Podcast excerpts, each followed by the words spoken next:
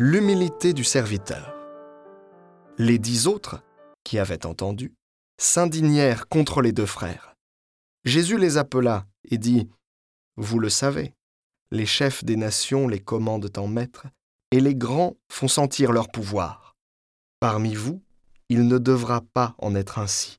Celui qui veut devenir grand parmi vous sera votre serviteur, et celui qui veut être parmi vous le premier sera votre esclave.